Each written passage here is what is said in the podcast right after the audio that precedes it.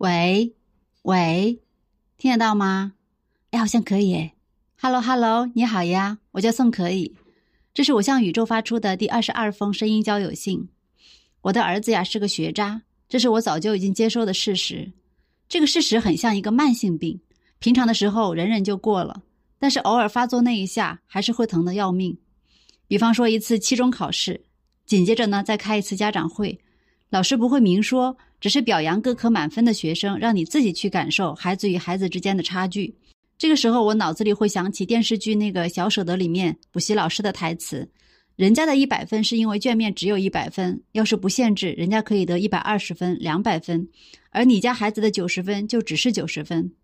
哎，咱们这种不及格的，连这种被骂的机会也没有，相反，得到的是小心翼翼的鼓励，加油！我相信他可以赶上来的。”优秀学生的家长代表上台发言，人家讲的很谦虚，也会讲孩子一些不起眼的缺点。到了台下，你才知道，人家除了完成学校的学习和作业，还有另外的补习和作业。如果都做完了，还会自己找卷子做。这种差距引发的情绪啊，已经不是羡慕，而是鄙夷了。哈，这也太夸张了吧！这样的孩子都没有童年了，还会快乐吗？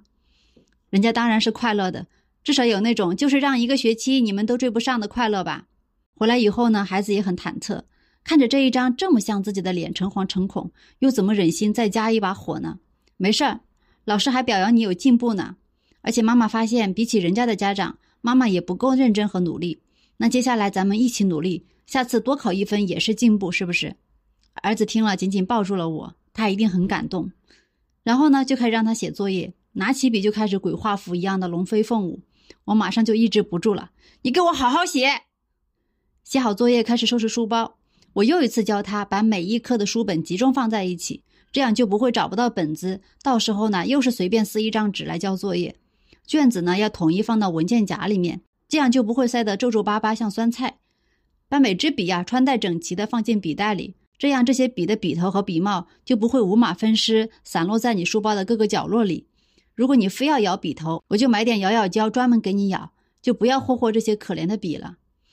你可能听出来了，我是忍着多么大的情绪在做这些事情。只要他能顺着听，那么这仅剩的百分之一的耐心就还能坚持到睡觉。最后呢，要关书包了，他又习惯性的不拉上书包的拉链，我就很好奇，你今天晚上不拉，明天早上也要拉，留着的这一个晚上是为什么呢？难不成是为了捉鬼吗？他说这是我留给明天的一个仪式，什么仪式？就是一种打卡仪式。我明天早上一拉，就相当于把昨天的散乱都关起来了。所以，其实你每天也都在想跟昨天的自己告别，是吗？是的，不过好像没什么用。好吧，我懂了。其实我也一样，咱们就互相谅解吧。第二天放学呢，我那学渣儿子又带着几个同学来我家里了，都是些性格活泼、不修边幅的男生，热热闹闹的一窝蜂进来就开始玩。儿子趁着玩的空隙，专程跑出来给我嘴里塞了一颗糖，亲了一口，再跑回去玩。这一刻啊，好像他其他的缺点全都化开了。我们家有个给狗钻的狗洞，男孩子们都想要去钻。我说这里面很多狗毛的，会把衣服弄脏。我们不怕脏，他们异口同声地说：“好吧。”看着他们一趟一趟不知疲倦地钻狗洞，心里也释然了。男孩子嘛，可能发育都要晚一点。我又想起了《人世间》里面那句话：“孩子若是出类拔萃，便让其展翅高飞；若是平凡之辈呢，那就承欢膝下。”接受孩子的平凡，可能比接受自己的失败更不容易。因为他们的生命比我们更重要、更长久，代表着未来的希望。我们希望他们将来有立足之本，担心他不具备好好生活的能力，怕他受人欺负却没有还手之力。这些担忧往往大于现实的情况。比方说，最近网上出现的那种孩子之间发生了小冲突，有的父母会控制不住自己的愤怒，加大了倍数去还手。这是因为父母难以客观地看待孩子身上发生的事情。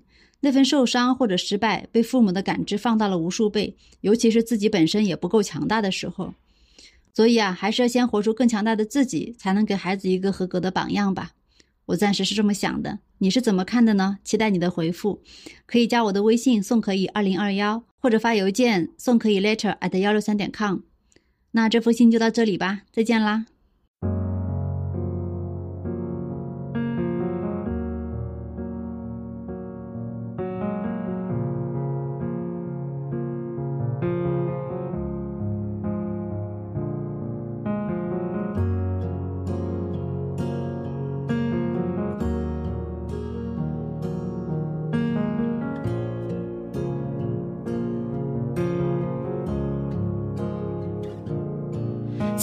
会发芽，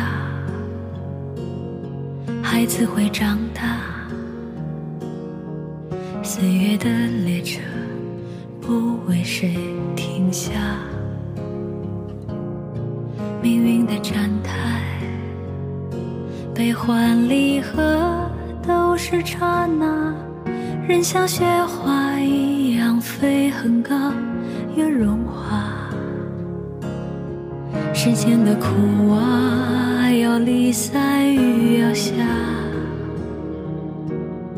世间的天啊，走多远都记得回家。平凡的我们，撑起屋檐之下一方烟火。不管人世间多少沧桑变化，祝你踏过千重浪，能留在爱人的身旁，在妈妈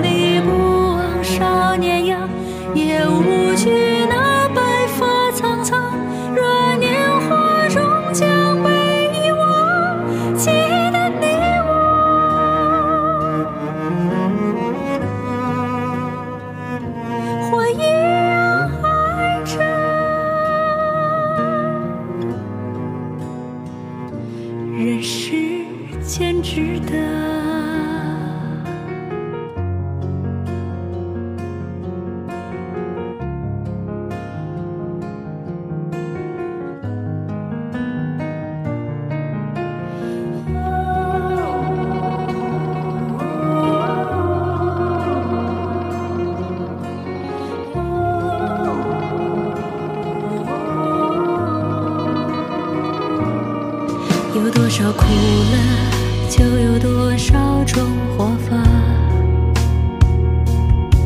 有多少变化太阳都会升起落下